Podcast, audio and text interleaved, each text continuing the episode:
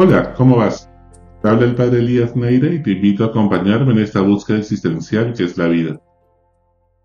¿Estás en un momento en que sientes que tu vida necesita un cambio? ¿Sigues haciendo lo mismo y esperando resultados diferentes en tu vida? ¿La formación de tus hijos, en el trabajo, en tu relación de pareja? ¿Estás decepcionado en tu vida porque lo apostaste todo Pusiste todo tu corazón en una relación, en un proyecto, en un sueño, y no salió como tú esperabas. Deseas vivir mil aventuras por amor, pero el miedo te tiene fantaseando mientras sigues viviendo maratones de historias en tu pantalla. ¿Quieres ser protagonista de tu historia? ¿O te contentas con seguir siendo un mero espectador que se victimiza viendo pasar las oportunidades para las que no te has preparado en la vida, la enfermera australiana Bronnie Ware, que dedicó toda su vida a cuidar enfermos terminales, nos dice en su libro Los cinco arrepentimientos de los moribundos, que el principal arrepentimiento de mucha gente es que ojalá hubiera tenido el coraje de hacer lo que realmente quería hacer y no lo que otros esperaban que hiciera. Ella menciona, entre comillas, otro de los arrepentimientos comunes es que ojalá no hubiera trabajado tanto, porque eso, decían, los había hecho perder el equilibrio y como resultado habían perdido muchas cosas importantes en su vida. Cierra comillas. ¿Y tú? ¿A qué has apostado en tu vida? ¿Hasta ahora de qué te arrepientes? ¿De cosas que has hecho o cosas que no has hecho por miedo? Abraham era un anciano de setenta y cinco años. Fue el primero al que Dios le habla el corazón. Y lo primero que le dice es sal de tu tierra. Abraham era una persona exitosa. Tenía la vida hecha, una reputación intachable, riquezas en abundancia. Todo estaba perfecto en su vida. Lo único que lo frustraba es que Sara, su mujer, no podía tener hijos. Todo lo que había logrado en su vida no tenía quien lo herede y continúe su obra. No tenía a quién dejar su legado. Se iba a llevar todo su éxito a la tumba, a la tierra del olvido. Abraham sabía que al final del juego de ajedrez de la vida, el rey, la dama y el peón van a guardarse en la misma caja. La promesa que Dios es lo que lo mueve a salir de la tierra. La tierra que lo había visto nacer y donde había tenido tanto éxito la tierra donde él era ángel. A dejarlo todo, desinstalarse y comenzar de nuevo.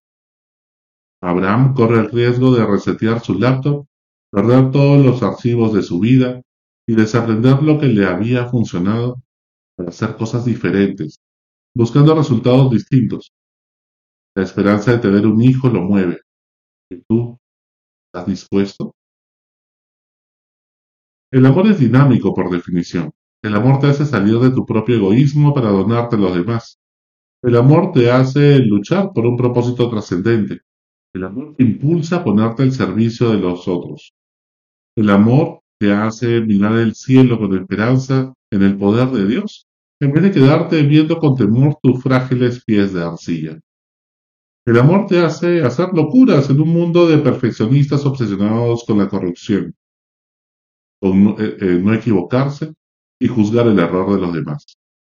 El amor te hace ensuciarte las manos en la sinagoga, en los fariseos, anunciados por la pulcritud.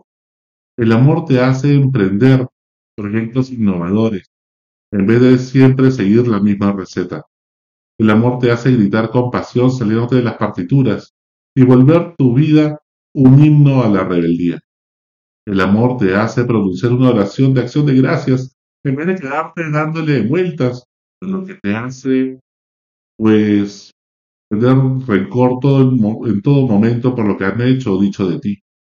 El amor te saca de tu tristeza cuando te victimizas, pensando en recuerdos dolorosos, y te hace pensar en cómo ayudar a quienes sufren más que tú. Si relativizas tu propio dolor, el amor te hace salir de tus decepciones y abrirte a la esperanza contra toda esperanza. El amor te hace arriesgar la vida para no vivir muriendo. El amor te pone en movimiento. Por eso y mucho más, Dios es amor. Un antiguo refrán dice, el movimiento es vida, y si no me muevo, me muero. Mientras que te muevas y cambies de refugio, tendrás más oportunidades de seguir con vida. Somos peregrinos en este mundo, siempre en camino, siempre en movimiento. No te vuelvas sedentario. Vive con el pan nuestro de cada día. No acumules para el futuro, porque volverás tu mochila más pesada. Vive de la providencia y confía en Dios. No te apegues a relaciones tóxicas, porque no marcharán a tu ritmo y te retrasarán en el camino de la vida. No te obsesiones con la limpieza exterior, que polvo en el camino hay, y no, y lo importante es tener limpio el corazón. En el Evangelio de hoy, Jesús se muestra con un cuerpo transfigurado y glorioso, junto con Moisés y el profeta Elías, ante tres de sus discípulos, Pedro, Santiago y Juan. Ante esto, Pedro les dice, qué bien se está aquí. Hagamos tres tiendas y nos quedamos aquí. Entonces la visión desaparece y Jesús los anima a continuar su camino a Jerusalén, donde será crucificado. Jesús no quiere que te quedes tranquilito rezando, sino que ores para que tu corazón arda de indignación ante el abuso, la injusticia y la corrupción, y salgas en tu ensimismamiento para cambiar el mundo. El cristianismo no es un método para que te sientas bien, anestesies tu conciencia y viva más tranquilo. Eso es narcisismo espiritual. Gente que vive de retiro en retiro, de misa de sanación en misa de sanación, buscando más los milagros del Señor que al Señor de los milagros, gritando alabanzas a Dios y mirando a otro lado siendo indiferente cuando sus hijos lo necesitan en casa.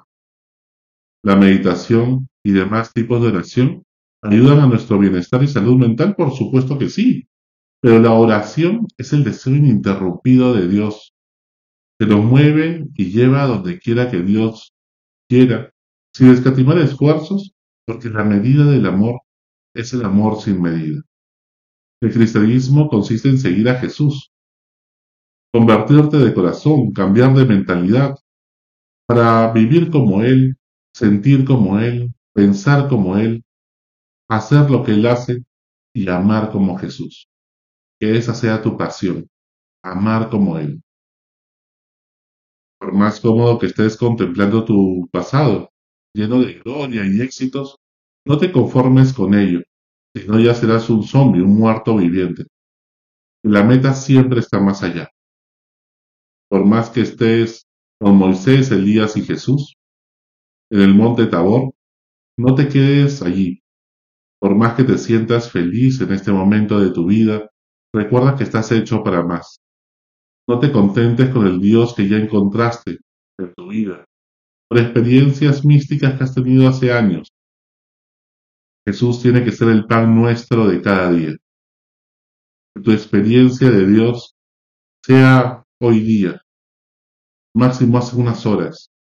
Estate siempre sediento y hambriento de justicia. Que tu pasión sea amar como Jesús y construir el sueño de Dios en este mundo. ¿Qué mundo sueñas? Un mundo donde todos los jóvenes tengan oportunidades para poder salir adelante. Un mundo donde todos tengan una educación de calidad. Un mundo donde ya no haya cáncer.